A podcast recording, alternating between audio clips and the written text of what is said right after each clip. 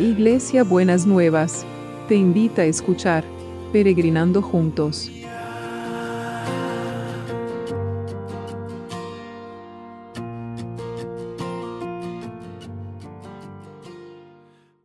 Buenos días mis peregrinos y peregrinas, ¿cómo andamos para empezar este viernes que el Señor nos ha preparado?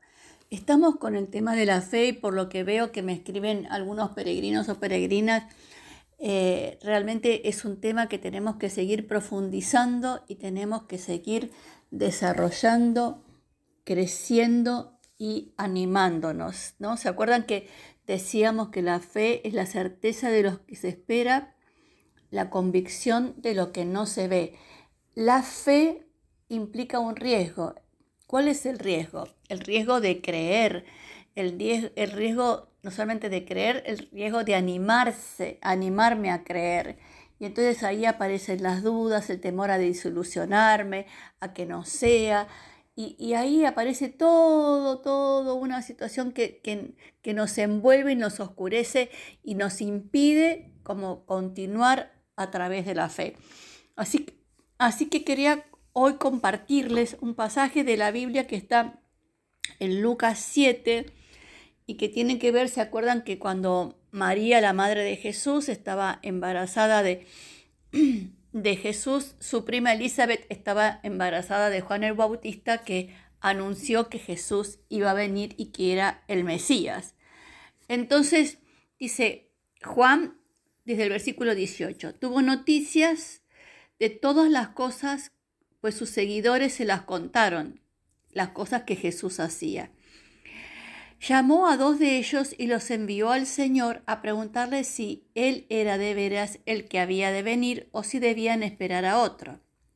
Los enviados de Juan se acercaron pues a Jesús y le dijeron, Juan el Bautista nos ha mandado a preguntarte si tú eres el que ha de venir o debemos esperar a otro. En aquel mismo momento Jesús curó a muchas personas de sus enfermedades y sufrimientos y de los espíritus malignos y dio la vista a muchos ciegos. Luego les contestó, vayan y díganle a Juan lo que han visto y oído. Cuéntenle que los ciegos ven, los cojos andan, los leprosos quedan limpios de sus enfermedades, los sordos oyen, los muertos vuelven a la vida y los pobres y a los pobres se les anuncia las buenas noticias. Y dichoso aquel que no pierda su fe en mí. Y este es un punto. Dichosos aquellos y aquellas que no pierden su fe en Jesús independientemente de las circunstancias. Entonces, Jesús estaba haciendo muchas maravillas, estaba haciendo muchas eh, manifestaciones de su poder y la gente todavía dudaba si era el Mesías o no, si verdaderamente eran sus poderes o no, si de dónde venía el poder y la autoridad que él tenía. Y nosotros a veces no estamos muy lejos de todas estas dudas. Y entonces queremos ir y preguntar, decime si esto es verdad, decime si estas cosas pasan. Bueno, yo les cuento que las cosas, estas cosas pasan.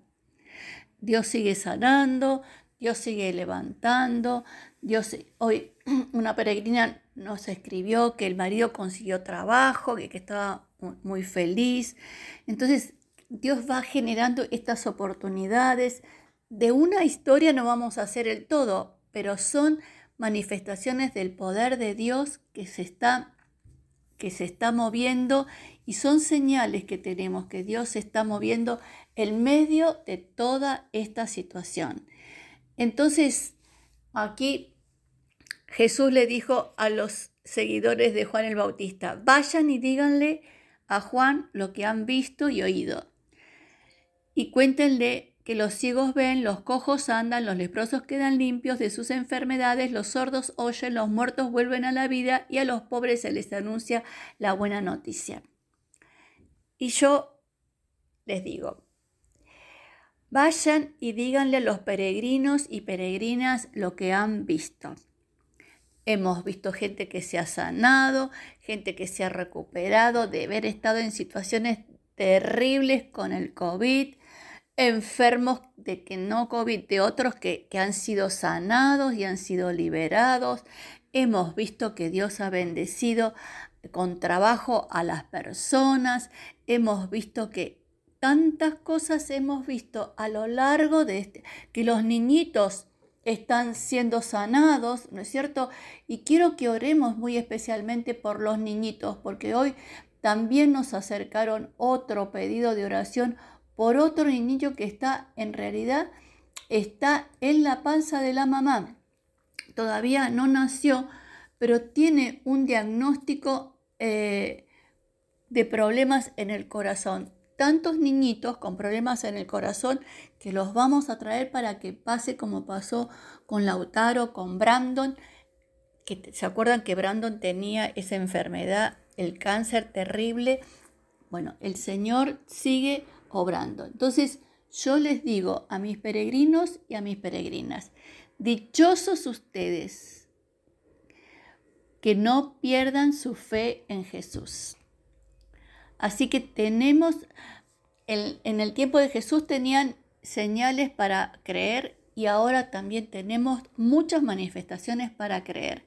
Entonces, dichosos nosotros y nosotras que no, que no perdemos la fe en Jesús. Señor, en este día quiero presentarte a mis peregrinos y peregrinas para que realmente puedan sentir de tal manera las manifestaciones del poder de Dios en sus vidas o en las vidas de sus amados, que aumenten la fe y que vos te lleves todo temor que los pueda llevar a perder la fe en, en vos, Señor, en el nombre de Jesús. Y como siempre, vamos a orar por los que están sufriendo. Vamos a pedirle al Señor que de la misma manera que hemos visto que otros han sanado, que se han sido liberados, que el poder de Dios se siga manifestando. Sigamos orando por Dani y por Angie. Angie está mejor, pero Dani todavía la sigue luchando con el COVID para que realmente el Señor lo levante poderosamente. Y tenemos otro, este bebito Noah que está en la panza de la madre, que realmente el Señor desate su poder y lo sane aún en la panza de su mamá, Señor, y que tu poder recorra todos los lugares donde hay gente en necesidad física, emocional y espiritual, que tu compasión los alcance, Señor, para poder sanar, levantarse, fortalecerse y aumentar la fe en vos. Y también oramos por los equipos de salud, Señor, que están siendo más expuestos con esta ola al, trabajo, que tu mano de poder esté con ellos, cuidándolos, protegiéndolos y librándolos de todo, de todo mal. En tu nombre Jesús te lo pedimos. Y lo mismo para aquellos que están expuestos porque tienen que ir a trabajar, que también los guardes y los protejas. Señor, necesitamos que vos le pongas un freno a todo este, a este virus que es tan dañino y es tan anárquico, impredecible, que solo vos lo vas a poder manejar porque los seres humanos, a, los científicos no les alcanza toda la sabiduría que tienen para poder encontrar, Señor, cómo resistir esta situación. Pero vos tenés el poder y seguís estando en tu trono. Así que te damos gracias, Señor. Muchas gracias. Y seguimos orando por el trabajo. Esta muestra de este peregrino que encontró es solamente una muestra de todo lo que vamos a ir escuchando y lo que vamos a ir viendo, de lo que Dios va a seguir haciendo independientemente de lo que las noticias nos puedan llegar a decir, que estamos atentos a las noticias, pero oramos para que esos pronósticos no se cumplan y se cumpla el pronóstico y la promesa de Dios, que el trabajo es una bendición y el trabajo es algo que Dios quiere que nosotros, en lugar de expresión, un lugar de creatividad, un lugar de realización, un lugar de paz, un lugar de bienestar, un lugar de alegría, que podamos disfrutar todo, Señor, y que en ninguna mesa le falte el pan, porque eh, son muchas las necesidades en este tiempo y muchos son los brazos que también pueden ser los nuestros para ayudar a otros que están en necesidad. Pero la mayor bendición es el trabajo.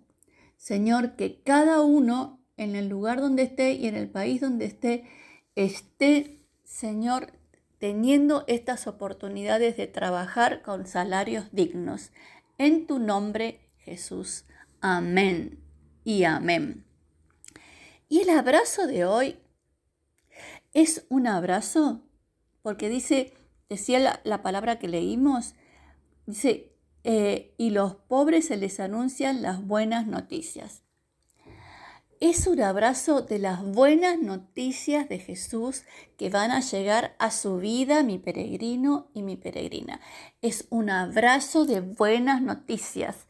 Todos tenemos temor a las malas noticias, pero este es un abrazo de buenas noticias. Así que un abrazo requete fuerte, lleno de las buenas noticias de Jesús para su vida, mi peregrino y, mi peregrina, y para la mía también. ¿eh? No me quiero quedar fuera de esa bendición y de ese abrazo de las buenas noticias. Beso enorme y hasta mañana sábado.